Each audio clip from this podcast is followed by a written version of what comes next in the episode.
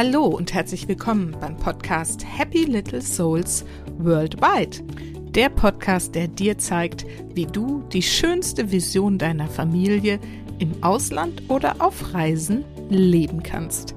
Ich bin Susanne, ich bin Expertin für bewusstes Familienleben und möchte dich mit diesem Podcast-Format inspirieren, wirklich das Leben deiner Träume zu erschaffen. Ja, da ist sie jetzt also, die erste Folge meines neuen Podcast-Formats Happy Little Souls Worldwide. Und ich freue mich total, dass ich das jetzt einfach mal angehe. Diese erste Folge findet also jetzt im Rahmen meines normalen Podcasts Happy Little Souls statt. In Zukunft wird es einfach immer irgendwann zwischendurch mal eine neue Folge von Happy Little Souls Worldwide geben. Du bekommst das mit, wenn du entweder meinen Podcast abonnierst oder zum Beispiel auch meinen Newsletter abonnierst. Den findest du auf meiner Webseite www.happylittlesouls.de und da werde ich in Zukunft auch versprochen, versprochen, wirklich wieder regelmäßig über neue Podcast-Folgen und eben auch über dieses neue Format informieren. In den Folgen von Happy Little Souls Worldwide möchte ich Menschen interviewen, also Männer und Frauen, Väter und Mütter, vielleicht sogar Kinder, wer weiß, die tatsächlich den Schritt gewagt haben, entweder ins Ausland zu ziehen oder aus dem System komplett auszusteigen und einfach als Weltreisende unterwegs zu sein. Mir ist das Thema einfach immer mal wieder in meinen, in Anführungsstrichen, normalen Interviews begegnet. Zuletzt auch äh, letzte Woche mit äh, Shana Ina von Moos, die davon berichtet hat, wie sie das gerade für sich gestaltet. Und ich finde das einfach unheimlich toll, weil es den Kopf so ähm, öffnet, also die, die Gedanken dafür so öffnet, dass auch ein Leben außerhalb dieses Hamsterrades, in dem wir uns normalerweise hier im deutschen Alltag äh, mit Job und Kindergarten und Schule und so weiter bewegen, dass es eben ein anderes Leben wirklich geben kann. Und ich möchte dich mit diesen Geschichten, die ich in den Folgen jetzt dann erzählen lasse, einfach inspirieren, mal drüber nachzudenken, Wäre das was für mich? Wäre das was für meine Familie? Was braucht es dafür? Und wie finde ich vielleicht den Mut, wenigstens mal drüber nachzudenken oder eben sogar diesen Schritt zu tun? Heute starte ich dieses Format auch gleich mit einem Knüller. Eike Brot ist mit seiner Familie nach Portugal ausgewandert auf ein unfassbar großartiges, fantastisches, traumhaftes Grundstück auf einem Berg. Er erzählt davon, aber am besten schaust du auch mal auf Facebook die Posts von ihm oder seiner Frau Anna Nguyen an, wo man sich einen Eindruck davon verschaffen kann, in welchem Paradies die beiden mit ihren drei Kindern inzwischen leben. Und ich finde es sehr, sehr spannend, wie Eike erzählt, welche Schritte es gebraucht hat, damit sie diese neue Welt für sich wirklich erschließen konnten, wie es dazu kam und wie sie sich eben wirklich dann dazu entschieden haben und warum vielleicht auch nicht das Leben im Paradies nur immer paradiesisch ist, sondern was es eben auch dann für große Herausforderungen gibt, die vielleicht sogar, oder in diesem Fall ist es tatsächlich so, ganz andere Maßstäbe und ganz andere Themen betreffen als die, mit denen wir hier im normalen deutschen Alltag, sage ich mal, konfrontiert sind. Und deswegen wünsche ich dir jetzt auch ganz viel Freude mit dieser spannenden Reise nach Portugal mit Eike Brot. Ganz kurze Anmerkung noch die erste Erfahrung mit einem solchen Interview war gleich, okay, es gibt auch dann technische Herausforderungen. Wir haben ein paar Internetstörungen erlebt während unseres Gesprächs. Ich habe versucht, das jetzt noch ein bisschen zurechtzuschneiden. Bleib einfach dran, lass dich nicht stören, wenn mal eine kleine Pause entsteht. Der große Kontext bleibt auf jeden Fall erhalten und ähm, es lohnt sich, das Interview bis zum Ende anzuhören. Viel Spaß!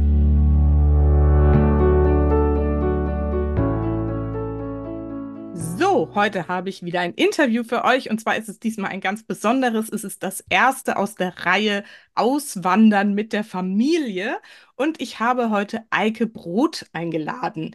Eike ist Rechtsanwalt, Yogalehrer und Soulpreneur. und er lebt seit einigen Jahren mit seiner Familie in Portugal in einem großen tropischen Garten und betreibt mit seiner Partnerin das Retreat-Zentrum Quantum Magic. Und ich kenne Eike gar nicht so direkt, sondern seine Partnerin eben schon seit langer, langer Zeit aus diesem ganzen Online-Marketing, Online-Coaching ähm, Business und da ist sie eine, glaube ich, so der Koryphäen und Vorreiterin und äh, omnipräsent in diesem Gebiet. Und Eike ist seit einiger Zeit auch jetzt nicht nur im Hintergrund, sondern auch im Vordergrund präsent. Und ich freue mich total, dass er uns heute über diese krasse Auswanderung. Ich habe das damals auf Facebook verfolgt und ähm, als Anna, also seine Partnerin, davon erzählt hat und ich bin super gespannt, heute mit ihm mal über die Details zu sprechen. Wie war das Leben davor? Wie ist das Leben jetzt? Und wie ist das alles in der Zwischenzeit gelaufen? Eike, ich freue mich total, dass du dir die Zeit nimmst. Und das muss ich jetzt auch noch mal kurz erwähnen für die, die nur zuhören. Ich, es hat meine schlimmsten Befürchtungen bestätigt. Ich sitze hier gerade in meinem kleinen Raum im Norden von Hamburg, im Dachraum und die Regentropfen prasseln aufs Fenster und Eike sitzt vor einer wahnsinnigen sonnigen Palmkulisse und strahlt mich hier braun gebrannt an. Also das ist wirklich, wirklich toll. So, und jetzt aber wirklich, Eike, toll, dass du da bist. Das musste ich jetzt noch mal kurz sagen. Ja, hallo Susanne, danke für diese Einführung, für die tollen Worte. Und ich freue mich riesig, dabei zu sein. Und ich teile auch gern unsere Geschichte mit allen Höhen und Tiefen, die wir dabei auch hatten, weil mhm. diese Auswanderung, da werden wir sicherlich drüber sprechen, äh, ist natürlich auch emotional, äh, kann das auch Achterbahnfahrt sein. Gut, also, dann erzähl doch mal, meine Eingangsfrage ist immer so, erzähl mal ein bisschen was über dich und deine Familie. Wer seid ihr und was macht ihr eigentlich so ganz genau? Genau, ich bin Eike, du hast schon Anna angesprochen, meine Partnerin. Wir leben zusammen mit drei Kindern. Wir sind eine Patchwork-Familie. Wir haben zwei gemeinsame Kinder mit fünf und sieben und einen 14-Jährigen, der jetzt erst im Nachgang mit zu uns nach Portugal gekommen ist, also diesen Sommer jetzt gerade. Und leben hier zu fünft mit fünf Katzen. Aktuell haben wir noch äh, fünf Katzen und fünf Hunden normalerweise, aktuell sechs, äh, weil wir noch einen Pflegehund aufgenommen haben, äh, in Portugal auf diesem Grundstück. Und ich bin ja beruflich, ich bin Rechtsanwalt, bin auch im Bereich Coaching tätig mittlerweile, äh, weil ich Anna da schon seit 2017 auch begleitet habe, aber eher im Hintergrund. Und bin auch Yogalehrer. Und das ist auch ein entscheidender Punkt bei, in meinem Leben gewesen. Ähm, bei Yoga haben sich für mich so viele neue Wege geöffnet. Mhm. Und ich glaube, ohne Yoga wäre ich gar nicht, würde ich jetzt gar nicht hier sitzen wahrscheinlich. Ähm, insofern ist das doch ein wichtiger Bestandteil meiner Biografie auch, ja. Dann äh, können wir vielleicht ja da mal so ein bisschen einsteigen. Rechtsanwalt und Yoga-Lehrer klingt ja jetzt erstmal nicht so nach der klassischen Kombination. Ähm, wie war denn so dein Weg dahin? Ja, genau. Also wenn ich jetzt das Leben vor Portugal äh, betrachte, da war es wirkte immer sehr nach außen hin sehr klassisch. Eben, ich habe Jura studiert, bin in der ersten Kanzlei, wo ich angefangen habe, nach äh, Studium und Referendariat, äh, 17 Jahre lang auch geblieben, bin dort Partner geworden. Äh, also so die eigentlich eine schöne juristische Karriere, würde ich mal sagen. Habe noch promoviert dazu und habe aber schon nach drei, vier Jahren, genau, hatte ich so, hatte ich einen Tinnitus, habe da Schwierigkeiten bekommen, äh, auch mit den Stresssituationen und das hat mich zum Yoga geführt, äh, worüber ich im Nachhinein so dankbar bin, dass dieser Tinnitus mich da aufgeweckt hat in der Hinsicht und äh, über Yoga ähm, habe ich dann wirklich ein neues Denken gelernt für mich. Also dass ich wirklich ein, viel freieres Denken bekommen habe, ein viel viel mehr Selbstwirksamkeit auch in mein Leben bekommen habe. Und dort habe ich sogar auch Anna kennengelernt. Wir haben nämlich gemeinsam die Yogalehrerausbildung gemacht. Ah, okay. genau, und tatsächlich war es so, also mittlerweile ist das nicht mehr so ungewöhnlich, aber als ich mit Yoga angefangen habe, da war das in Deutschland jedenfalls, haben das hauptsächlich Frauen gemacht. Also insofern war ich da auch immer in der Minderheit als Mann. äh, und auch in der Kanzlei wurde das teilweise noch äh, ja, neugierig ist jetzt positiv auf, ausgedrückt, äh, aufgefasst. Und mhm. äh, weil ich dann auch versucht habe, die so Leitlinien aus dem Yoga mit in die Kanzlei reinzubringen, auch in die Mitarbeiterführung und ähnliche Sachen. Und genau, insofern, also bei mir fühlte sich das immer stimmig an, auch beides zu vereinbaren, aber es ist eben nicht, vielleicht bin ich auch nicht der Anwalt, den sich viele vorstellen, wenn sie das typische Bild vom Anwalt vor sich haben. Mhm. Äh, und genauso wenig vielleicht auch der Yogalehrer, wie sie sich die Leute den Yogalehrer vorstellen. Ich weiß es nicht. Ich folge mittlerweile wirklich meiner, ja, da der Intuition und dem, was mich interessiert und versuche mich immer weniger davon ablenken zu lassen, was andere vielleicht davon halten würden. Mhm. Spannend, also nachvollziehbar. Ähm, du hast gerade gesagt, ne, das Yoga hat zum einen dabei geholfen, dass du ein freieres ähm, Denken entwickelt hast und dann hast du gesagt, du wolltest so ein paar Leitsätze davon auch in die Mitarbeiterführung in der Kanzlei einbringen. Kannst du mal so zwei, drei, vielleicht so Grundleitsätze dieser Yoga-Philosophie ähm, mal einbringen, die dich so beeindruckt haben und was zu dieser Umdenke sozusagen geführt hat? Ja, an sich ging es mir da vor allem auch also um, um wertschätzenden Umgang natürlich. Es gibt äh, einen Grundsatz aus dem Yoga, äh, Ahimsa, die Gewaltfreiheit. Und ähm, mhm. das bezieht sich natürlich auch auf Kommunikation. Und bei Kommunikation, Juristen betreiben sehr viel Kommunikation und mit Kommunikation kann man natürlich auch sehr viel verletzen. Äh, und mir ging es da mehr, also oder vor allem um unsere internen Strukturen, um unsere, unser, wie wir miteinander umgehen auch, ne? Und auch mhm. mit Mitarbeitern, Verhältnis vorgesetzte Mitarbeiter und ähnliches, dass wir da bestimmte Kommunikationsleitlinien äh, so verinnerlichen und beachten. Mir ging es auch darum, also ja, ich lebe vegetarisch und das ist im Prinzip auch Teil der Gewaltlosigkeit.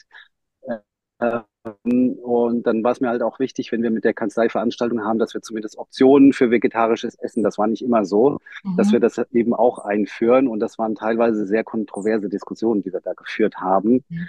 Wie viel vegetarisch, wie viel nicht und, und so Geschichten, das ist ganz interessant, ja. Ja, spannend. Gewaltfreiheit, ja, schöner, schöner Grundsatz.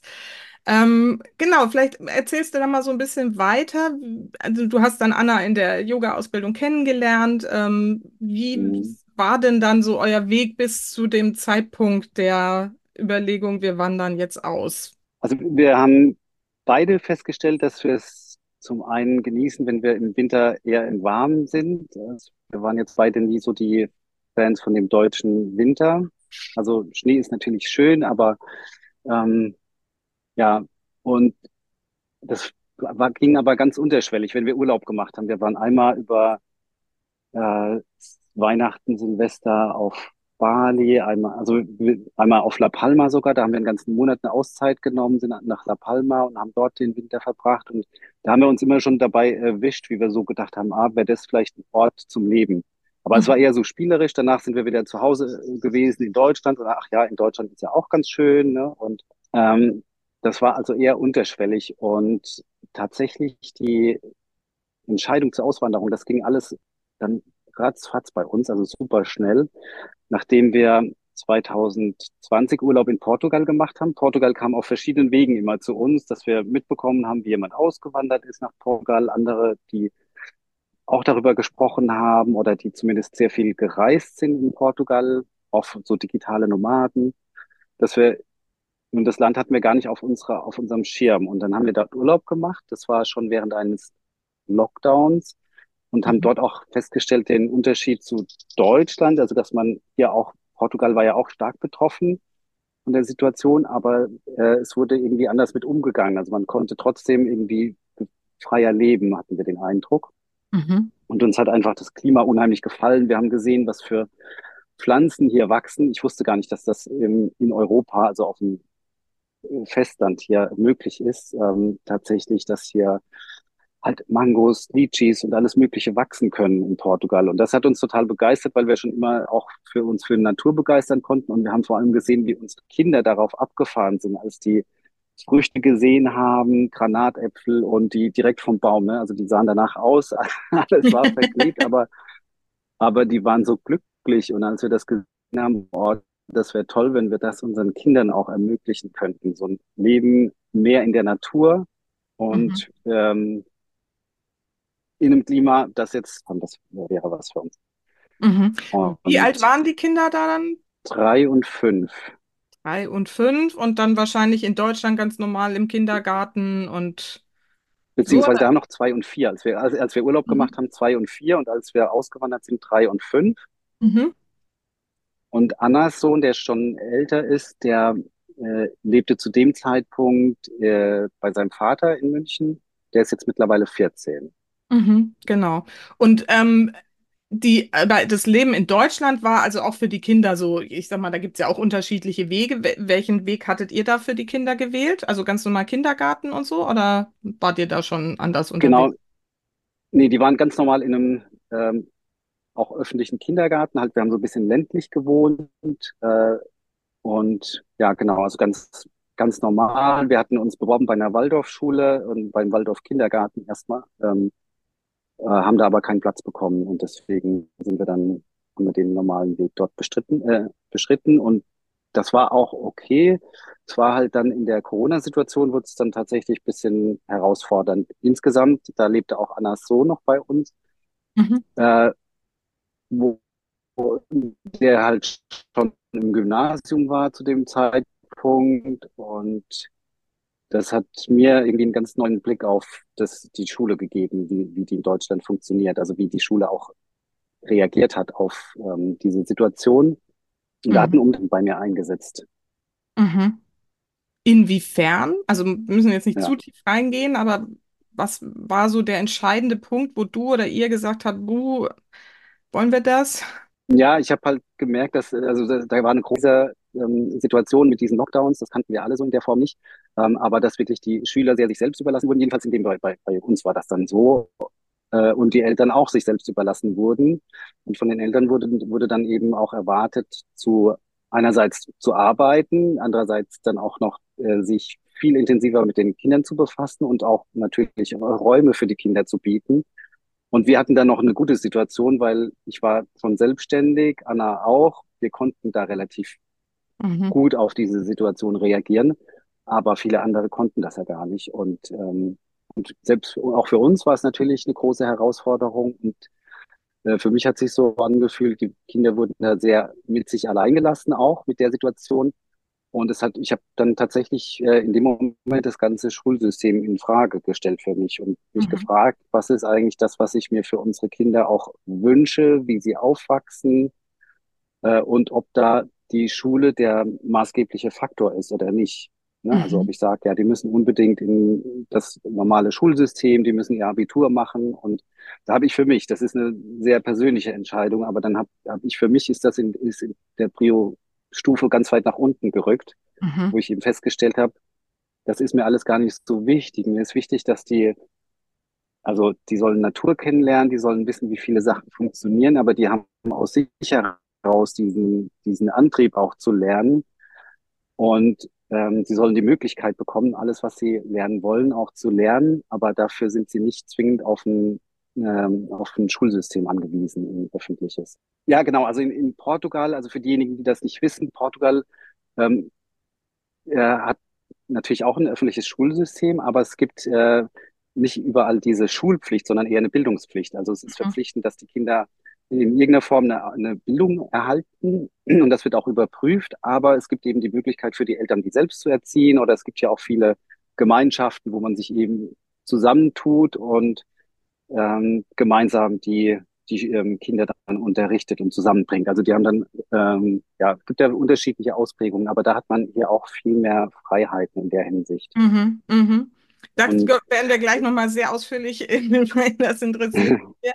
Aber jetzt stelle ich mir so vor, du erlebst diesen, diesen Lockdown und den ganzen Stress, ne? Wahrscheinlich nicht nur bei euch, sondern erlebt vielleicht auch befreundete Familien und so. Du stellst äh, plötzlich irgendwie alles in Frage, was bisher so, ne, man irgendwie gedacht hat, was wichtig ist, Schule und ähm, also nicht äh, Schule und Ausbildung und ne, das ist diese klassischen Wege, die man irgendwie in Deutschland so denkt, so ist es. Wie hat denn jetzt deine, deine Partnerin Anna darauf reagiert? War sie da wahrscheinlich aber auch gleich offen dafür, so, oder? ja, aber also sogar offener als ich, möchte ich mal sagen. Okay. Ähm, also, aber zum Glück sind wir da äh, beide eigentlich so relativ im Gleichlauf. Wir hatten sehr ähnliche Gedanken dazu, haben uns die gleich, ähnliche Fragen gestellt. Also das, das ging wirklich super im Einklang. Äh, da bin ich sehr froh darüber, dass wir nicht noch miteinander ähm, so viel darüber diskutieren mussten oder dass es da so ganz unterschiedliche Richtungen gab. Mhm. Ähm, für mich war halt der, der Schritt am Ende dann auch tatsächlich auszuwandern. Ähm, insofern intensiver, glaube ich, weil ich, ich war Partner in der Kanzlei. Ich hatte, äh, war an einer Softwarefirma beteiligt, die ich selbst mitgegründet hatte. Äh, und ich hatte vor allem auch die Idee für diese Software. Also das war schon so eine, ein Baby von mir. Mhm. Und ähm, da gab es für mich halt einiges zu klären. Also lässt sich das vereinbaren, wenn ich nach Portugal gehe. Also wir haben zu dem Zeitpunkt sowieso alle remote gearbeitet, aber äh, trotzdem ist es ja was anderes, wenn ich dann sage, okay, ich bin dann auch äh, perspektivisch, äh, also für längere Zeit auf jeden Fall weg oder für immer ähm, örtlich. Und da gab es für mich halt mehr Fragen zu klären, beziehungsweise auch mehr loszulassen von meiner Seite. Mhm.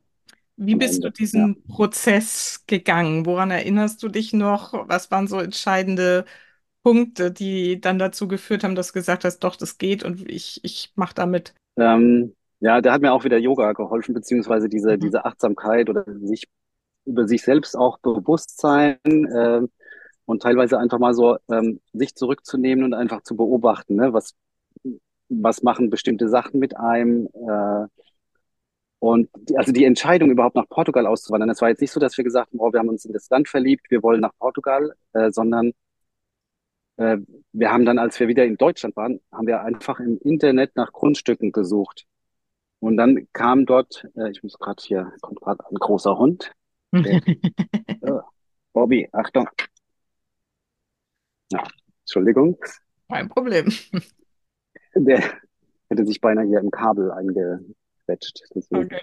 Ähm, genau, dass wir im, im, Internet nach einem Grundstück gesucht haben und dann tatsächlich unser Traumgrundstück, wo wir schon, wir hatten schon lange vorher mal so eine Liste gemacht, wenn wir uns ein Grundstück aussuchen könnten. Oder da kommt es eigentlich zum Manifestieren dann. Ne? Wenn wir mhm. uns vorstellen, wie sollte ein Grundstück aussehen, was sollten da für Pflanzen wachsen sein. Äh, und da hatten wir uns mal, wo ich wirklich bei jedem Punkt einen Haken machen vor drei Jahren und war auf diesem Grundstück, habe mir das angeguckt und konnte einfach nur diese Checkliste so abgehen und sagen, ja, okay, passt. Wir wollten nicht direkt am Meer sein, aber auch nicht weiter als eine halbe Stunde entfernt. Wir sind jetzt genau 30 Minuten entfernt. äh, wir wollten auf einem Berg sein. Wir wollten den Sonnenaufgang und den Sonnenuntergang sehen. Das waren so Punkte, ne, die wir uns so äh, gesagt haben. Und wir haben jetzt tatsächlich auf unserem Grundstück, äh, sind wir tatsächlich mit auf so einem Berg, wo wir einen 360-Grad-Blick haben. Also wir sehen Sonnenaufgang und Sonnenuntergang. Und das war halt so, wenn dir dann klar wird, okay, du hast eigentlich diesen Gedanken im Kopf und jetzt machst du überall Haken. Was mache ich jetzt damit? Ne? Andererseits kommen dann die Ängste, ja, das könnte dazu führen, dass ich nicht mehr in der Kanzlei, nicht mehr diese finanzielle Sicherheit habe. Ich muss hier die Softwarefirma wahrscheinlich auch loslassen. Und dann wurde mir aber klar, ich habe mich auf den Berg gesetzt, habe meditiert und äh, das war so ein klares Ja und es war gleichzeitig eine Riesenangst dabei. Mhm. Weil ich dachte, okay, ich mache es mit jeder Konsequenz. Ich werde vielleicht versuchen, das irgendwie zu erhalten, was ich da in Deutschland habe, aber ich mache es so oder so, egal, egal welche Konsequenzen das dann hat, auch wenn ich das alles loslassen muss. Das war mir schon klar in dem Moment, dass ich das machen werde weil es so ein deutliches Ja war. Und dieses deutliche Ja konnte ich aber nur hören, weil ich mich wirklich ähm, ja da zurückgenommen habe und wirklich darauf gehört, was mein Herz sagt, vielleicht, ne? so würde man es ausdrücken. Mhm, mh. Wahnsinn, das heißt, ihr und, seid eigentlich erst über. Und dann ging das ruck ja, über diesen Weg, ne, wie wollen wir es haben, ne, was ist so das Traumleben, mhm. und dann kommt es zu euch, aber was ihr dafür loslassen müsstet oder müsst in dem Fall dann, das habt ihr vorher gar nicht drüber nachgedacht, weil das ist ja da, wo die viele anfangen. Ne? Also das ne, wäre jetzt so bei mir auch der Punkt. Ne? Was muss ich hier alles zurücklassen? Ne? Wie mache ich das? Statt mal zu überlegen, wie will ich es denn eigentlich haben? Also spannend. Das ist wirklich so der klassische Manifestationsprozess. Ne? Absolut. Ich habe ja das äh, über die Manifestation alles von Anna. Ich habe äh, früher ihre Bücher, die sie herausgegeben hat, äh, lektoriert und deswegen habe ich das mhm. alles gelesen, was da drin stand und habe da diesen ganzen Manifestationsprozess auch durchgelesen dachte, glaube ich nicht, kann ich mir nicht vorstellen. Und was aber hier mit diesem Grundstück passiert ist, und das war maßgeblich, war ich dann doch derjenige, der alles ähm, durchgemacht hat. Da muss ich mir, ja, es funktioniert, absolut. Also ich habe für mich den Beweis, dass das funktioniert. Das war ein richtiger Mindshift für mich. Mhm. Und dass es nicht nur so dahergesagt ist oder, ne, sondern es funktioniert, aber man muss es wirklich verinnerlichen. Das ist das Mhm. Entscheidende, dass man es wirklich äh, auch ver verinnerlicht. Und Wobei ich jetzt so, wenn genau wir dadurch, dabei noch mal ja, so kurz bleiben, habe ich so das Gefühl, ihr habt ja jetzt nicht gesagt, okay, und das ist das, was wir unbedingt wollen, sondern ihr habt es mal so aus, klingt jetzt so ein bisschen so mehr just for fun, mal aufgeschrieben. Also wenn wir das machen, dann müsste das und das und das und das irgendwie erfüllt sein, oder? ja, also wir, wir haben es vielleicht nicht so klassisch, so von wegen, wir haben so unser Traumgrundstück aufgemalt und dann jeden Abend daran gedacht oder sowas. Äh, Also das, so haben wir es nicht gemacht. Äh, aber wir haben halt über einen längeren Zeitraum immer mal so drüber gesprochen. Äh, also wir hatten es auch nicht verschriftlicht oder sowas, sondern das war halt in unseren Köpfen, hatten wir aber diese Liste. Und uns war auch klar, also wir sind ganz oft in Urlaub gewesen in Südfrankreich und haben uns gefragt, ist, fühlt sich hier so an, als würden wir hier bleiben? Und wir haben es, das war nirgendwo so. Das war auch nicht direkt in Portugal so. Das kam erst, als wir tatsächlich dieses, diese Kombination aus dem Grundstück und dem, dem Land dann gefunden hatten. Mhm, mhm. Ja, spannend. Und ähm, Und ich glaube, das ist nämlich, genau, es wird mir gerade so klar, ich glaube, das ist einer dieser ganz wichtigen Punkte beim Manifestieren, dass du eben nicht aus diesem Mangel raus, ich will das unbedingt haben und hab's aber noch nicht sozusagen manifestierst, sondern so, ne, mit dieser spielerischen Freude drüber nachdenkst, ach, was könnte denn da alles Tolles irgendwie auf mich warten, so, und dann bang, kommt's irgendwie so in der, in der vollen Ausstattung irgendwie zu dir. genau, ja. Das war tatsächlich, also da war, also Anna hat dann einfach gesagt, du fährst dahin, du guckst dir es an und du entscheidest letztendlich. Und Mhm. Anna hatte das Grundstück nur auf Bildern gesehen, aber die hat das erste Mal tatsächlich das in echt gesehen, als wir schon ausgewandert sind. Krass. Und da, da gab es noch eine, einige mehr Situationen ähm, mit dieser Manifestation, äh, aber da, das würde mehr als diese Podcast-Folge füllen. So, jetzt kommt hier eine Katze, das ist unsere Kuschelkatze. Schön. Und genau, und wir haben das Ganze innerhalb von einem halben Jahr durchgezogen. Also ich bin ja im Januar, habe ich mir das Grundstück angeschaut und Ende Juni waren wir hier. Mhm. Und das ist jetzt nicht was, was ich jedem empfehlen kann, also weil es sehr anstrengend auch war, diese Phase. Bei Mhm. mir verbunden damit, dass ich innerhalb von diesem halben Jahr im Prinzip mein ganzes berufliches Leben bis dahin abgewickelt hatte, weil wir haben erst halt, habe ich mit den anderen Partnern darüber gesprochen, wäre das ein gangbarer Weg? Ich würde regelmäßig auch nach Deutschland kommen, aber da sind wir nicht übereinander gekommen. Ne? Da waren die Vorstellungen zu weit auseinander. Mhm. Ähm, wie oft ich dann hätte im Büro sein sollen in Deutschland. Und dann war halt klar, okay, dann, dann geht das nicht zusammen. Dann durfte ich das loslassen und das war schwierig und das war auch nicht ohne, ohne Ängste, ohne Sorgen das Ganze, aber es war trotzdem für mich immer dieses klare Ja, das ich hatte. Mhm. Und das hat wieder, das hat auch wieder mit dem äh, Manifestation zu tun. Darüber haben sich für mich äh, finanziell ganz andere Möglichkeiten auf einmal ergeben in dem Moment, ähm, weil wir wussten am Anfang gar nicht, wie wir das Ganze eigentlich finanzieren hier. Und Mhm. dann dachte ich, na ja, bei der Manifestation sagt man ja auch, das Wie spielt, das äh, erledigt das Universum dann. Ich muss nur wissen, das. Und das hat auch funktioniert. Also deswegen, ich habe es wirklich, äh, jeden einzelnen Schritt bin ich durchgegangen dort und äh, es hat sich bestätigt. Ja, krass. Und das heißt, du ähm, hast ja aber zu Anfang gesagt, du, das schiebe ich jetzt nur mal so ein, ähm, du bist ja immer noch als Rechtsanwalt tätig jetzt auch. ne? Hast du jetzt so eine eigene kleine Kanzlei nochmal aufgemacht, oder? Genau, also ich bin halt selbstständig als Rechtsanwalt. Ich habe noch ein paar ähm, Kunden in Deutschland und ähm, die berate ich weiterhin. Das geht auch wunderbar. Ab und zu muss ich nach Deutschland, aber sehr selten. Also wirklich eigentlich nur, wenn es einen Gerichtstermin oder sowas gäbe. Und der Rest, der funktioniert komplett remote. Und die Mandanten, die ich habe, die sind da super offen für. Also da reden wir auch immer mal drüber. Die sind manchmal ein bisschen neidisch, wenn die, wenn bei mir dann die Sonne scheint. Aber Komisch. Nee, das, also das funktioniert super. Also da bin ich sehr dankbar, was auch durch Corona irgendwie, wie sich da das Mindset bei vielen verändert hat, was äh, jetzt das Thema äh, ortsunabhängiges Arbeiten auch Mhm. betrifft. Mhm. Ja, ja, dafür war das wirklich ähm, ein Turbo-Booster für das ganze Thema, ne? Also das hat mich auch erstaunt, wie schnell das dann alles ging. Ähm, und Ja. nur mal so der Vollständigkeit halber, deine Softwarefirma, gibt's die noch? Also mit dir oder ohne dich? Äh, Die, die gibt's noch, aber ohne mich, ja. Das habe Ja, ich halt verkauft, ja, auch die verkauft. Anteile. Und Mhm. ja.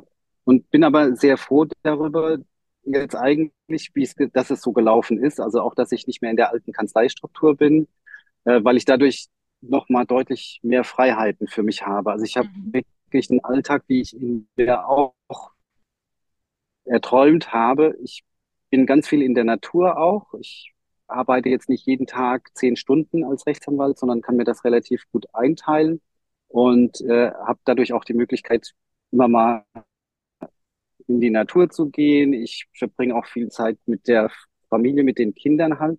Also wir haben einen ganz anderen Alltag, als wir ihn früher in Deutschland hatten, wo es eher klassisch war, dass ich halt ins Büro gegangen bin, die Kinder geweint haben und so diese Situation. Da haben wir gerade vor kurzem nochmal Videos angeschaut, wo ich gemerkt habe, ich hatte das nicht mehr so präsent, aber Anna hat mir das nochmal gesagt.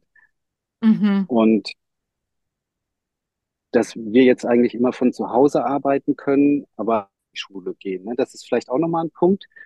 Wir haben eigentlich alles so gemacht, wie es uns äh, unser Umfeld gesagt hat, wie wir es nicht machen sollten. Also es wurde gesagt, kauft doch nicht was, sondern mietet erstmal. Ihr müsst ja erstmal rausfinden, ob das Land das Richtige für euch ist, ob ihr da gerne leben würdet. Oder ihr könnt das ja erstmal nur für ein paar Monate machen. Es wurde gesagt, ja, wisst ihr denn überhaupt, wo die Kinder dann in die Schule gehen? Und wollt ihr nicht, dass äh, euch danach richten, wo halt dann eine Schule ist, dass ihr dorthin zieht? Und das haben wir halt alles nicht gemacht, weil es für uns ja so klar war mit diesem Grundstück auch. Und haben jetzt aber ähm, die beiden kleinen Kinder, die gehen auf eine Montessori-Schule, Mhm. die wir hier gefunden haben, wo wir sogar mittlerweile rausgefunden haben, dass einige Eltern extra hierher ziehen, um äh, ihre Kinder auf eine Montessori-Schule bringen zu können, weil es die nicht Okay. so viel gibt in Portugal. Und der 14-Jährige, der ist jetzt auf so einer Hybridschule, das ist, ähm, die haben Hubs, also wo die Kinder tatsächlich jeden Tag in eine Art Schule gehen, aber dort kein, den Unterricht, der findet online statt. Also jeder sitzt dann halt an seinem Laptop und äh, verfolgt da halt den Unterricht, den er gerade macht. Also die können sich selbst einteilen, wann sie jetzt äh, Mathe machen oder die haben, arbeiten in Projekten, projektbezogen, Mhm. äh, aber haben trotzdem halt dieses soziale Umfeld, dass sie in einem Hub äh, sich halt treffen, also auch so eine Art Klassengemeinschaft haben. Mhm. Und das finde ich ein ganz tolles Modell. Das ist eine relativ junge, moderne Schule, heißt Brave Generation Academy. Mhm. Und das ist vor allem für diejenigen, die vielleicht auch über Ortsunabhängigkeit nachdenken, toll, weil die sind super flexibel. Also selbst wenn man jetzt, äh, wir, wir haben ja hier einen festen Ort, deswegen ist ja auch immer den gleichen Hub, aber die eröffnen überall, also auch in anderen Ländern, Hubs. Und das heißt, die Kinder könnten dann sogar äh, immer, wo, wenn die Eltern reisen, zum Beispiel als digitale Nomaden, könnten sogar die Kinder dort mitreisen und dann immer halt schauen, ob es dort in der Gegend einen Hub gibt oder sich danach richten nach dem Hub.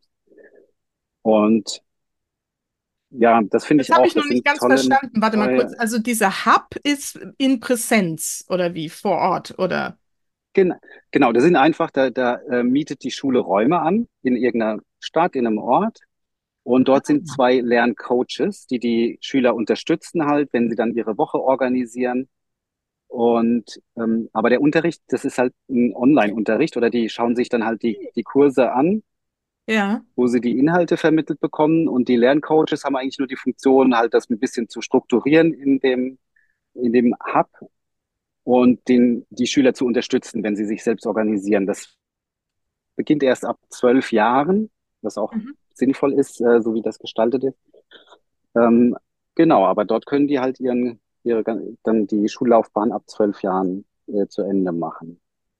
Und in welcher Sprache findet das statt? Ähm, das ist in Englisch. In Englisch dann. Mhm. Okay, spannend. Das habe ich ja überhaupt Ja, noch nie gehört. Das ist ja wirklich ein cooles Modell. Und das genau, also heißt, weil, hat man am Ende dann einen, also ne, davon mal abgesehen, ob man das will oder nicht, aber hat man am Ende einen offiziellen Abschluss? Gibt es da irgendwie das? Keine Ahnung, was es überhaupt für internationale Abschlüsse gibt. Genau, die können, glaube ich, sogar wählen, ob sie dann den britischen oder amerikanischen Abschluss machen. Mhm. Ähm, genau, also das ist, also die kriegen auf jeden Fall einen Abschluss und ja, abhängig davon, also äh, was sie halt auch, auch wählen und die können sogar mit 16 haben die schon Zugang auch zu Universitätskursen und sowas. Also die Schule ist da echt ein Vorreiter, finde ich. Und Mhm. ich fand das Modell halt äh, auch besser als, äh, es gibt ja auch reine Online-Schulen. Mhm. Ähm, ich fand es aber schon wichtig, also egal in welchem Alter das Kind ist, ich finde es bei den kleineren sehr wichtig, dass die halt sich mit äh, Freunden oder anderen Schülern treffen und auseinandersetzen.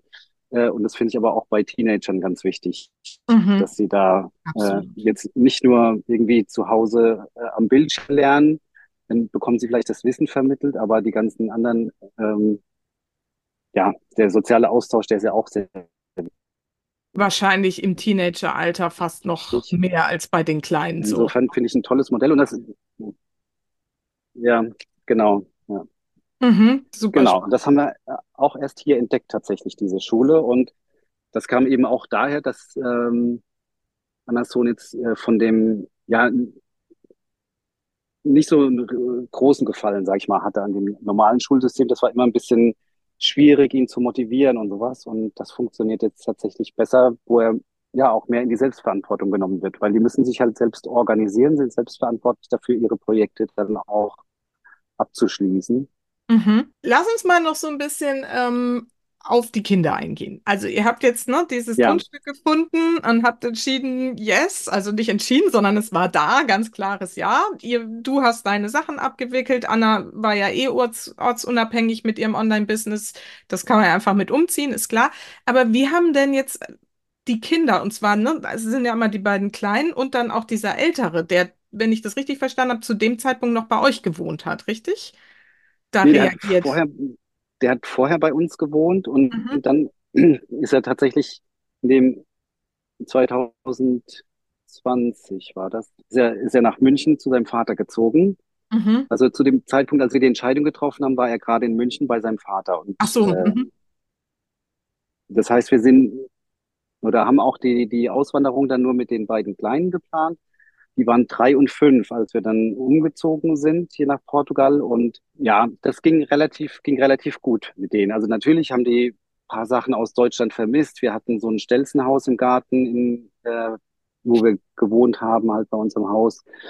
Äh, dann haben sie gesagt, ja, das Haus müssten wir aber unbedingt mitnehmen hierher und, und so Sachen. Also das gab es schon. Äh, aber ansonsten verlief das super reibungslos. Also auch als sie dann hier in die Schule gekommen sind, da haben wir mit der Montessori-Schule aber auch Glück. Das sind kleine Gruppen äh, gewesen, wo sie da reingekommen sind, mit einer Fremdsprache natürlich. Also dort wird Englisch Mhm. und Portugiesisch gesprochen. Dann, da kam dann schon so nach drei, vier Wochen, ich möchte jetzt vier Monaten sprechen, die können dir alles sagen, ne, in der Fremdsprache. Und mittlerweile korrigieren die auch uns, wenn wir Englisch sprechen, wie man diese Sachen richtig ausspricht. Okay. Und das sind auch so Punkte, ähm, wo ich denke, da setzen wir uns zu oft selbst Grenzen, wenn wir sagen, das können wir jetzt nicht machen, weil die Kinder jetzt gerade in der Schule sind. Also natürlich muss man Sachen oder sollte man Sachen berücksichtigen, auch wenn sie äh, einen Freundeskreis oder Freunde haben. Ne? Und also gerade wenn sie schon ein bisschen älter sind, äh, schon länger Freunde, dann ist es äh, natürlich schwieriger, so ein Umzug. Aber ich glaube, oftmals schieben wir Sachen vor. Ich, das habe ich in Gesprächen gemerkt, dass Leute gesagt haben, oh, ich finde es so toll, was ihr macht, aber ich kann ja nicht, weil mein Sohn ist jetzt gerade in der und der Klasse oder der muss erst noch Abitur machen, bevor wir sowas machen können. Genauso wie ich muss, äh, ich kann das erst machen, wenn ich in Rente gehe. Mhm. Das hätte ich, ich hätte auch viele, ich hatte, hatte lange Zeit auch immer viele Gründe, warum ich so, sowas nicht mache, aber ähm, irgendwann habe ich dann halt auch gemerkt, das sind alles meine eigenen inneren Limitationen, die ich mir einrede. Und da ist es wichtig, ähm, die zu erkennen und dann darüber hinaus zu wachsen. Und das macht dann viel einfacher. Mhm. Wie gelingt denn das am besten, diese Limitationen hinter sich zu lassen und darüber hinaus zu wachsen? Was hast du da so für Tipps? Na, das Entscheidende ist erstmal, die kennen, also ähm, zu erkennen. Ne? Und dafür Mhm. muss man halt sehr vielleicht auch achtsam mit sich sein oder bewusst mit sich Mhm. sein äh, und einfach mal hinterfragen. Also zum Beispiel bei mir war es ja so, ich kann es nicht machen, weil ich bin ja da Partner in der Kanzlei. Ich habe auch eine Verantwortung für meine Mitarbeiter dort. Und dann habe ich mich halt gefragt, okay, was wäre, wenn ich jetzt tatsächlich gehen würde? Wäre es jetzt so, dass die Mitarbeiter dadurch nicht mehr arbeiten könnten? Nee, die würden halt mit einem anderen Vorgesetzten weiterarbeiten. Mhm. Äh, also, wo ich dann auch gemerkt habe, okay, manchmal nehme ich mich da einfach zu viel zu wichtig äh, oder wo mhm. mein Ego dann noch mit einer Rolle spielt. Oder auch, ähm, ja, da habe ich halt diese finanzielle Sicherheit. Ne? Das habe ich mir jetzt alles aufgebaut die letzten 17 Jahre. Und wenn ich das jetzt aufgebe, ähm, werde ich das vielleicht nicht mehr schaffen. Und ähm, ja, auch, auch da habe ich halt gesehen, das sind meine eigenen Limitationen. Wenn ich äh, mir darüber bewusst bin, okay, ich kreiere was Neues, was mir vielleicht noch viel mehr liegt, mhm. dann, ähm, dann werde ich da auch wieder finanzielle Sicherheit, wenn das überhaupt der wesentliche Faktor ist. Das habe ich nämlich auch gemerkt. Also die finanzielle Sicherheit ist ja oft eine Illusion, ähm, auch eine Limitation, die wir oft haben. Ähm, ja, das ist Sicherheit, die kann, wenn nur aus mir herauskommen und die umfasst dann alles. Oder wenn ich sie eben nicht habe, dann ist alles unsicher auch. Mhm. Ähm, das ist tatsächlich, also da hat jeder sicherlich, äh, muss da seinen eigenen Weg finden. Mir hilft halt dadurch dabei auch immer Meditation, mhm. eigentlich sehr viel Meditation äh, für dieses Bewusstwerden und auch äh, Limitationen zu überwinden. Krass, okay. Ja. Und äh, arbeitest du da irgendwie auch mit Anna dann zusammen? Also wirklich so mit bewussten Coaching-Tools oder ist es mehr so, dass ihr einfach im Austausch seid und ähm, dann euch da gemeinsam auch vielleicht das, ich sag mal so, das Gehirn öffnet? ja, also irgendwie bei uns passieren sehr viele Sachen unausgesprochen. Das mhm. kann ich dann auch nicht erklären, also wo der andere schon weiß, was der andere denkt. Mhm. Ähm, also manches kommunizieren wir natürlich, aber bei vielen Sachen, da sind wir sehr schnell, sind wir auf einer Linie dann. Und, aber wir arbeiten, also wir, wir meditieren auch gemeinsam. Äh, wir versuchen uns da immer gegenseitig voranzubringen mhm. und äh, tauschen uns natürlich auch über Erkenntnisse aus, die wir in Meditationen haben. Und Genau, und das ist ja auch das, was wir, was wir auch vermitteln. Also wir haben schon bestimmte Tools, auch bestimmte Meditationen oder mit Frequenzen, mit denen wir arbeiten, ja. Mhm, mhm. Ja, das ist natürlich, wenn man aus dem Bereich kommt, das dann durchaus hilfreich bei so einer äh, Konstellation. Ja. Ähm, was mich jetzt noch interessieren würde, weiß nicht, ob, wie, wie weit du das teilen möchtest, ähm, der ältere Sohn, der dann zu dem Zeit bei dem Vater gewohnt hat, wie hat der denn auf eure Auswanderungspläne reagiert? So, er ist jetzt sowieso schon weg und jetzt zieht der Rest der Familie, ich sag mal jetzt so ins Paradies und ähm, ne, ist weit weg für ihn. Wie, wie ging das und wie ging es euch und vor allem Anna damit? Ähm, ja, also er hat es relativ gut auf, er fand es eigentlich auch cool, weil er dann wusste, okay, wenn er uns dann besucht, hat er fährt er quasi in Urlaub. Mhm. Und das war schon vorher so, also wir hatten auch vorher eine Distanz halt Hannover-München. Klar, mhm. ist näher, aber zeitlich gar nicht so ein großer Unterschied, wenn man fliegt, jedenfalls, äh, wie jetzt von München nach Portugal fliegen. Ähm, insofern, also der hat das relativ gut aufgefasst und hat eher so die positiven Seiten gesehen. Der kam dann auch als erstes äh, in den ersten Ferien dann direkt mit einem Schulfreund hierher und die haben es halt genossen, hier an den Strand zu gehen und alles. Und doch, der hat das relativ gut aufgefasst. Und äh, ich glaube jetzt nicht als Affront gegen ihn oder, oder dass er uns egal wäre oder sowas, sondern nee, das hat er, ja, glaube ich, ja, sehr, sehr gut aufgefasst. Naja, das ist natürlich auch so, ne? Wenn du mit dieser Energie so eine Entscheidung triffst und dann so klar bist da drin und dich auf dieses was kommt an Schönheit und, und Positivität irgendwie lebst, dann, ne, das ist ja auch immer meine Philosophie, dann breitet sich das ja in dem gesamten System, auch wenn das ein bisschen entfernt ist, irgendwie mit aus. Ne? Also das glaube ich schon, wenn ihr das so klar vorgelebt habt, dass er dann auch so klar mitgehen konnte, oder? Wie siehst du das? Ja, also das ist ganz wichtig. Also wenn wir jetzt selbst am Hadern gewesen wären die ganze Zeit, dann hätte er das ja auch gefühlt. Mhm. Und äh, dann wäre es, glaube ich, schwerer für ihn gewesen, damit, damit umzugehen. Aber weil er wusste, äh, das ist quasi unser, unser Traum, den wir hier realisieren wollen. Ähm, und wir auch diese Klarheit hatten, wir machen das. Und das ist aber auch kein, kein Unterschied in unserem Verhältnis zueinander macht. Mhm, genau. Ähm, das war, war glaube ich, eine Kombination. Also äh, ihm hat's hier gefallen.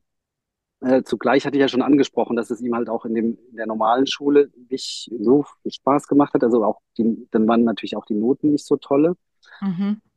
Äh, und dann haben wir halt auch gesagt, hey, wir können mal gucken, was es hier für Schulsysteme gibt. Wir hatten gehört von dieser ähm, Brave Generation Academy und haben gesagt, dann gucken wir uns das mal an. Vielleicht ist halt ein anderes Schulsystem auch besser geeignet für dich. Ne? Vielleicht fühlst du dich da wohler, wohler und ähm, dann haben wir uns am Anfang hatte er da eine ziemliche Abwehr dagegen Mhm. äh, und sagte, nee, und dann gehe ich vielleicht eher auf ein äh, Internat. Das war so in der Diskussion statt dem Gymnasium auf ein Internat. Und dann sind wir aber, haben wir gesagt, wir machen einfach mal einen Probebesuch in der Schule und dann entscheidest du einfach, ne? Und dann hat er sich die angeguckt und dann kam er raus, meinte, ich glaube, das ist die erste Schule, die mir gefallen könnte.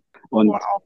Äh, kam wirklich so aus ihm heraus. Dann habe ich gesagt, ja, okay, guck dir auch die Alternativen in München an, die du hast und dann entscheidest du dich halt, ne, was, was du möchtest. Und dann war was aber relativ klar, also nach diesem Besuch, da hat er gemerkt, okay, das ist, glaube ich, vorher konnte er sich es gar nicht vorstellen, wie eine andere Schule oder ein anderes Schulkonzept aussehen kann. Und als er das dann gesehen hat, da sitzen die coolen Teenager alle vor ihren Laptops, das wirkt natürlich schon mal anders. Man Mhm. kann relativ flexibel auch äh, einen Tag frei nehmen. Ähm, genau, also also nach diesem ähm, Probeschultag hat er halt festgestellt, okay, es gibt tatsächlich noch was anderes als diese äh, normalen Schulen, wo ein Lehrer vorne steht und halt sagt, jetzt Mhm. machen wir Mathe, jetzt ist Deutsch, jetzt ist das. Und das hat ihn überzeugt und dann hat er wirklich von sich heraus die Entscheidung getroffen. Wir haben ihn da wieder gepusht, also wir haben nur, wir haben ihm halt Optionen gezeigt und natürlich freuen wir uns, dass er jetzt da ist. Mhm. Ähm, aber das war wirklich seine Entscheidung, ja. Wie lange ist er jetzt Es da? ist auch, wir gehen da relativ seit einem halben Jahr. Mhm. Also er ist jetzt im Sommer gekommen. Mhm. Und hat sich das alles so für ihn auch auf Dauer sozusagen dann ähm, gehalten und dieses, es könnte eine Schule sein, die mir gefällt, ist zu einem, es ist eine Schule, die mir gefällt geworden? Ja, ich glaube schon, dass er das immer noch ähm, äh, ihm das sehr bewusst ist, weil es auch seine Entscheidung war. Das ist ja immer das, wenn die Kinder die Entscheidung selbst treffen, dann wissen sie auch, sie sind dafür verantwortlich, ne?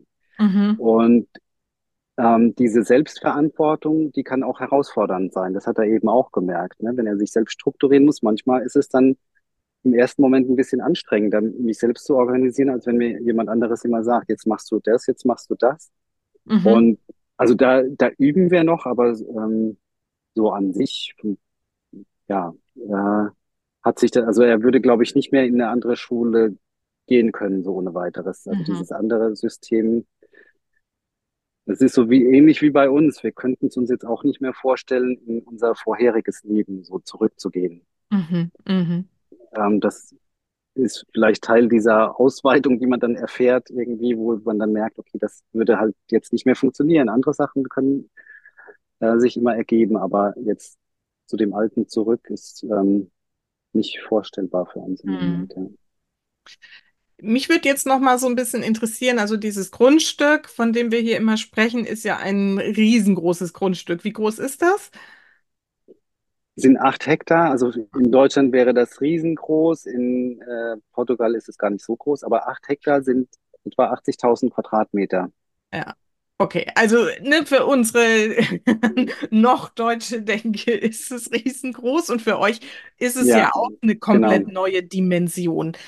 Wie seid ihr denn damit umgegangen absolut, ja. was sind denn so die, diese Herausforderungen, wenn man jetzt, ne, aus, du hast Hannover erwähnt, so, ne, irgendwie kann man sich ja vorstellen, leben irgendwie und dann äh, sitzt man plötzlich auf dem Berg äh, mit 80.000 Quadratmetern Grundstück mit Obstpflanzen, Tieren, Bränden habe ich mitgekriegt mit all diesen Herausforderungen. Was waren denn da so eure, eure krassesten Schritte, die ihr da gehen musstet, um da wirklich anzukommen? Ja, also genau, also du sprichst es an, es, es ist wirklich ein, ganz anderes Leben für uns. Wir mussten sehr viele Sachen lernen. Also ich bin wirklich wie so ein kleines Kind hier drüber gelaufen, um erstmal zu verstehen, wo laufen da welche Wasserleitungen lang, auch für die Bewässerung der Pflanzen. Wir haben keinen öffentlichen Wasseranschluss. Das, wir haben ein Bohrloch hier, wir haben Stauseen für uns. Ähm, ja, das war wirklich äh, zwei Jahre lang war ich eigentlich nur dabei, Sachen aufzusaugen. Ah, okay, das funktioniert so, das funktioniert so. Und wir haben in einigen Sachen äh, deutlich weniger Komfort, als wir ihn in Deutschland hatten. Ne? In, auch im Winter kann es hier halt, ist es nachts auch kalt und so. Und wir haben halt nicht so ein gedämmtes Haus. Wir haben nicht viele Heizungen hier. Wir heizen, wenn dann meist mit einem Kamin. Es ist einfacher in mancher Hinsicht. Also auch der 14-Jährige, der, der hierher kam, sagt, naja, in München konnte ich aber das und das. Also der ist halt den Komfort gewohnt, den man in Deutschland hat. Ähm, und für uns ist es aber trotzdem ein Fortschritt insoweit, als wir viel bewusster auch mit unseren Ressourcen umgehen, die wir zur Verfügung haben hier und immer drüber nachdenken, wie können wir das vielleicht noch optimieren, aber all dieses Bewusstsein, auch das Wasser, was bei uns halt aus den Toiletten rauskommt, das äh, landet auf dem Grundstück in irgendeiner Form. Und dann überlegt man schon, okay, mit was reinige ich denn meine Toilette auch? Mhm. Und äh, wir sind uns über so Sachen so viel mehr bewusst geworden. Wir müssen teilweise mehr Energie reinstecken, als wenn man jetzt einfach in eine Chemiekeule reinmacht, wenn eine Verstopfung ist oder so. Mhm. Ähm, aber es ist für uns halt ein Leben, was, äh, was sich viel stimmiger anfühlt. Ne? Also wir fühlen uns da halt viel wohler damit. Und äh, ich glaube, die größte Herausforderung war dann auch damit umzugehen, wenn wir Hilfe von anderen brauchten, jetzt wenn wir einen Handwerker brauchten hier in Portugal. Und ich möchte jetzt keine Klischees bedienen, weil ich glaube, in Deutschland ist das, kann das auch kompliziert werden, äh, wenn man einen Handwerker holt. Aber äh, da durfte ich so dermaßen an äh, was an Geduld lernen, irgendwie. äh, wenn die dann, ja, ich komme morgen, dann hat man einen Termin vereinbart, ich bereite mich da oder hab, halt, halte mir halt die Zeit frei, damit ich den Handwerker empfangen kann und so, und dann kommt er nicht und dann ruft man ihn an. Ah, nee, nee, heute hatte ich zu viel Arbeit, heute ging es nicht. Ne? Aber die sagen dann nicht unbedingt vorher Bescheid und am Anfang hat mich das wahnsinnig gemacht. Ich weiß noch, wir hatten eine Pumpe war kaputt, das heißt, wir konnten hier teilweise gar nicht das Grundstück bewässern im Hochsommer, wo es super trocken war, wo ja auch drumherum halt Waldbrandgefahr ist. Und ich so, ich muss diese Pumpe und ich konnte es aber halt auch nicht selbst machen, äh, weil das sind schon große Pumpen und das hat acht Wochen gedauert, bis dann jemand kam und das repariert hat. Also ich habe es wirklich mit unterschiedlichen Leuten versucht und oh, das war, da durfte ich auch sehr viel selbst für mich lernen irgendwie. Ne? Also auch wie ich mit so Situ Situationen umgehe, vielleicht auch ein bisschen mehr Gelassenheit reinbekommen und nicht so mit dieser deutschen Denke äh, daran zu gehen. Wie weit bist du da jetzt Und, heute, aber, drei Jahre später? ja, ich bin, bin schon deutlich besser, aber ich, ähm, ich habe auch, mittlerweile kennen wir ja auch mehr Leute und wissen auch diejenigen, die, wo die sehr zuverlässig sind, ähm, kennen Mhm. wir. Das heißt nicht, dass alles sofort am selben Tag passiert, aber ja, also ich habe ich hab sehr viel gelernt, aber ich bin noch nicht am Ende. Also es gibt schon noch Sachen, die mich dann aufregen. Ja, ich glaube, das äh, wäre auch seltsam, wenn man äh, wirklich einen Zustand erreicht, wo man, dann ist man ja schon quasi erleuchtet, wenn man sich nie wieder irgendwie aufregt. Ähm, und also so insgesamt, wie kann man sich euer Leben jetzt so vorstellen? Also du hast jetzt schon von der Schule gesprochen, die Montessori-Schule. Wie, wie kommen die Kinder dahin? Ähm, wie kommen die wieder nach Hause? Wie geht das? Und was ist so euer, euer Alltag? Genau, also unter der Woche, wir fahren die halt, also wir müssen schon einige Strecken fahren für die Kinder, weil es jetzt nicht direkt bei uns hier im Ort ist und wir halt auch ziemlich ländlich wohnen. Ähm, da fahren wir die halt in die Schule, aber auch das ist quasi der Luxus, dass wir uns die Zeit dafür nehmen können, die in die Schule zu fahren. Dafür haben wir sonst keinen Arbeitsweg. Ähm, teilweise ist es so, dass wir dann, wenn wir die an die Schule fahren, das ist in der Nähe vom Meer, dass derjenige, der fährt, dann den Tag auch am, irgendwo am Meer verbringt. Äh, wir haben unser, unseren VW-Bus so eingerichtet, dass man da auch ein kleines Büro hätte, Mhm. sodass wir da auch arbeiten können. Und einer ist halt zu Hause und ja, es gibt eigentlich, natürlich haben wir auch unsere Gewohnheiten, aber äh, ja, jeder Tag ist ein neuer Tag und hält hier auch immer Überraschungen bereit. Also es ist manchmal nicht so planbar, was passiert. Hm, Ja, und wir haben halt den Vorteil, dass wir uns super frei einteilen können, die Zeit, ne? Wir haben manchmal so Termine, wie ich jetzt mit dir habe, natürlich. Aber ansonsten sind wir super flexibel. Bei uns gibt es eigentlich nicht so streng die Wochentage.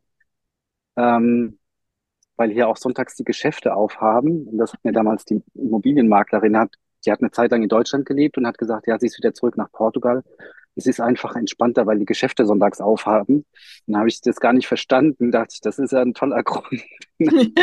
Aber mit, mittlerweile weiß ich das so zu schätzen oder habe gemerkt, tatsächlich hat uns das manchmal gestresst in Deutschland, dass wir irgendwie bis Samstag noch das und das eingekauft haben müssen. Und insofern, ja, ist es hier irgendwie alles ein bisschen flexibler, sag ich mal. Oder wir können da flexibler sein. Wir können uns auch mal m, unter der Woche einen Tag nehmen, wo wir einfach ans, irgendwo einen Ausflug hinmachen, ans Meer fahren.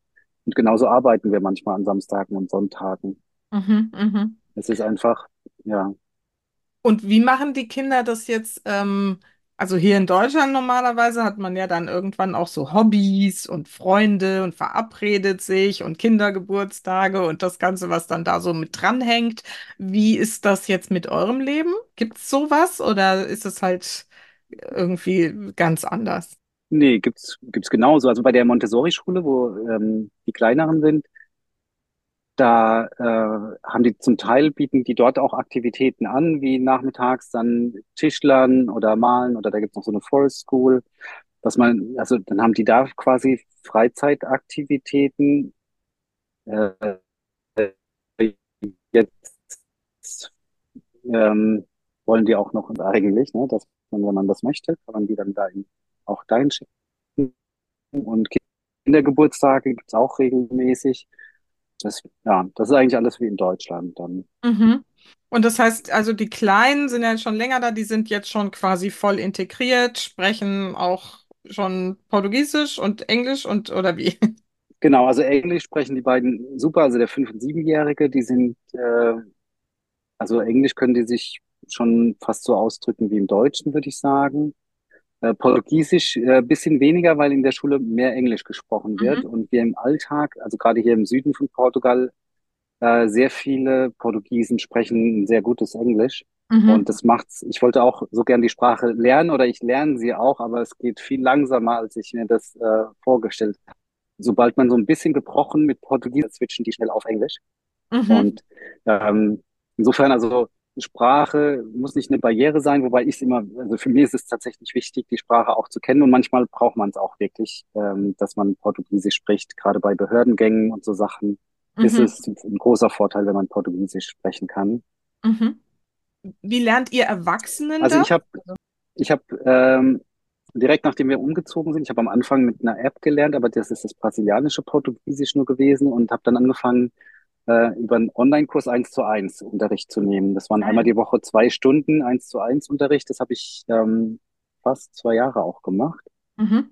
Und also ich kann schon so kommunizieren im Alltag, aber es ist jetzt nicht komplett äh, fließend wie, ja, ich, ich habe mal während meines Studiums war ich in Spanien für anderthalb Jahre und da musste ich jeden Tag Spanisch sprechen, äh, den kompletten Tag, hatte spanische Mitbewohner und so. Das, da war nach einem halben Jahr ging das irgendwie schon alles ziemlich gut.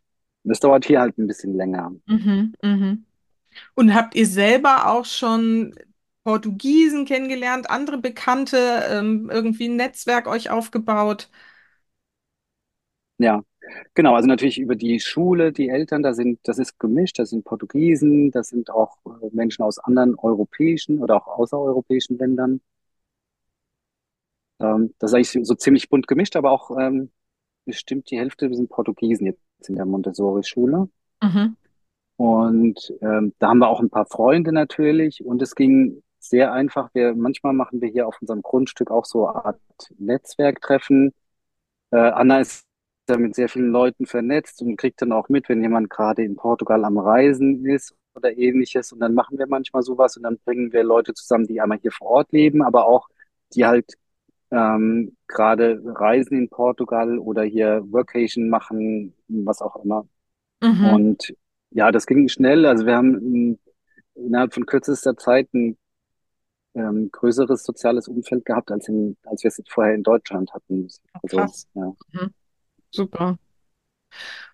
Und jetzt mal so vielleicht zu dem, was ihr jetzt so, also du hast deine Rechtsanwaltstätigkeit ähm, und Anna macht ihr Online-Business, aber ich habe dich ja auch vorgestellt, ihr habt euer Grundstück Retreat-Zentrum genannt, Quantum Magic. Was bietet ihr da so an? Was passiert da? Genau, also für uns ist es zum einen, bieten wir online äh, weiterhin Sachen an. Das gehört auch zu dem Retreat äh, aus unserer Sicht dazu. Aber wir bieten auch Offline-Veranstaltungen hier an. Also nicht nur diese Netzwerktreffen, sondern wir haben hier auch Retreats, die wir veranstalten, wo Leute halt tatsächlich hier vor Ort auch kommen und wir die Tage mit denen verbringen, äh, Retreats machen. Und genau, aber auch das Online-Angebot, wo es halt ähm, viel darum geht, da spielt auch Manifestation eine Rolle, Meditation spielt eine Rolle.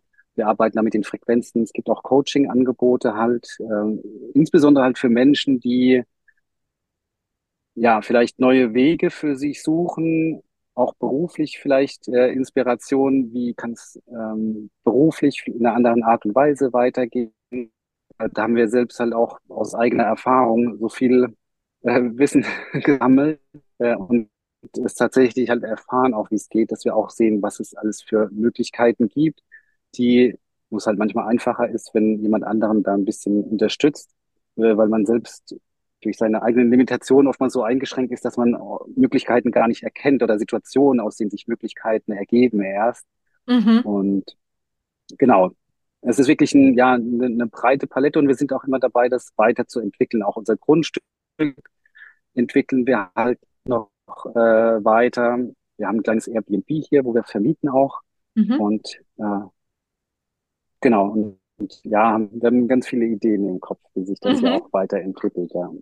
Wo findet man das, wenn man sagt, boah, das klingt irgendwie cool und ich bin auch an so einem Punkt, wo ich irgendwie vielleicht den Sprung in die eine oder andere Richtung oder neue Perspektiven mal brauche? Wie findet man zu euch? Genau, es gibt einmal die Webseite quantummagic.de.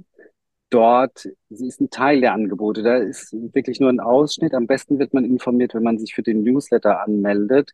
Mhm. Äh, weil bei uns können auch immer spontan Sachen entstehen und das schreiben wir halt nicht auf die Webseite.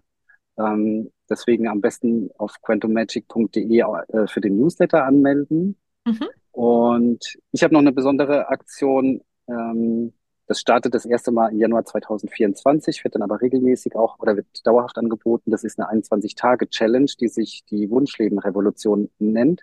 Mhm. Äh, und das sind wirklich 21 Tage, wo ich genau auf diese Punkte eingehe. Ne? Wie erkenne ich meine eigenen Limitationen? Wie kann ich sie überwinden? Mit welchen Tools kann ich dafür arbeiten?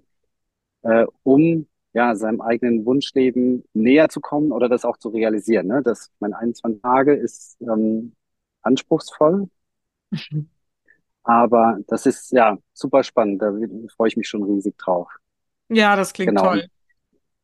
Ja, und ich finde genau. auch, Und, und da gibt es ist ja immer so wichtig, oder ich erlebe das in meinen Coachings mit den Müttern ganz oft, dass sie eben nicht mal eine Vorstellung davon haben, von was für einer Art von Wunschleben sie träumen dürfen.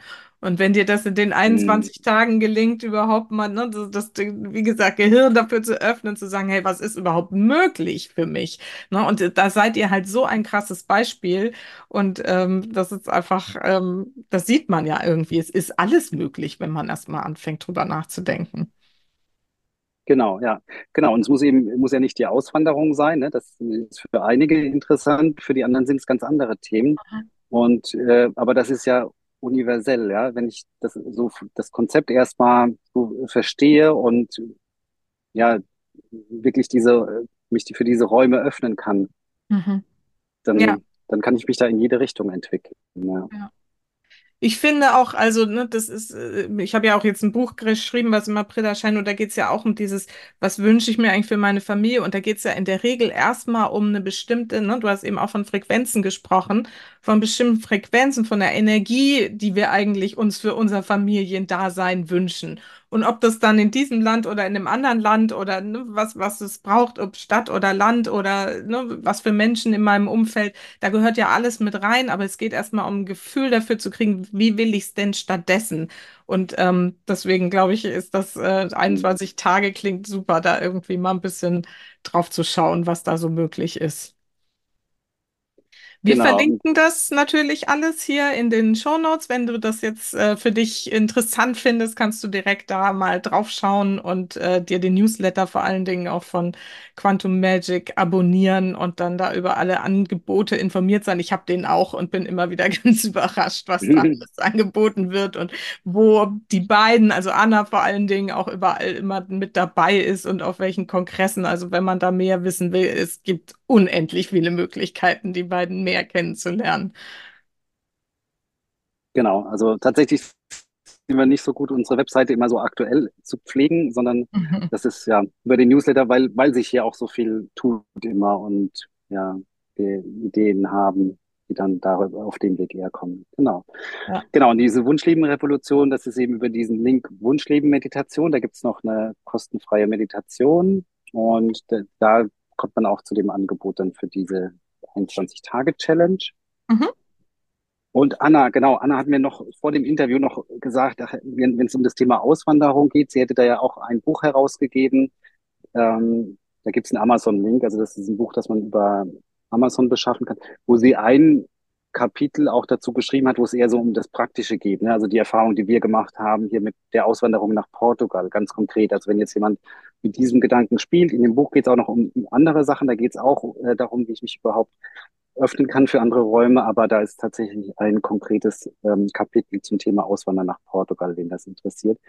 Da müsste ich dir den Link noch zur Verfügung stellen. Dann das machst du einfach, schick mir das an und dann äh, ist das jetzt auf jeden Fall aber schon in der Beschreibung verlinkt, wenn das Interview dann auch online geht. Also kannst du direkt schauen und dir auch dieses Buch besorgen oder wie gesagt einfach in Kontakt bleiben. Und ich, ähm, wir können auch gerne noch Annas äh, Facebook-Profil verlinken, da kriegt man auch immer sehr viel mit, was da bei euch so los ist. Auch irgendwie tolle Bilder und von eurem ganzen, hm. äh, ganzen Umfeld und eurem Strand und eurem Grundstück und so. Also das ist immer wirklich ein Highlight.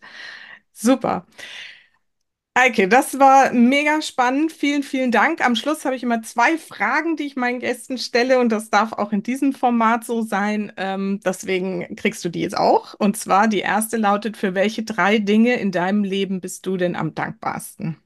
Ja, ähm, also ich bin für jeden Tag dankbar, den ich, den ich äh, hier erleben darf. Ähm, also nicht hier in Portugal, sondern ähm, so in dieser, in diesem Körper auch. Ähm, aber ich weiß, mir, mir kommen gleich tausend Ideen dafür. Ich bin generell ein sehr dankbarer Mensch. Mhm.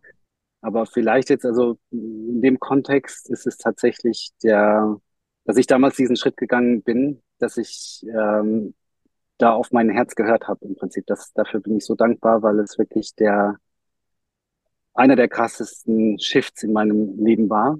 Mhm. Und ich weiß, wie, wie verlockend es auch war, diesen Schritt nicht zu gehen oder wie, wie viele Gründe da auch auftauchen konnten, den Schritt nicht zu gehen. Und darüber bin ich sehr dankbar.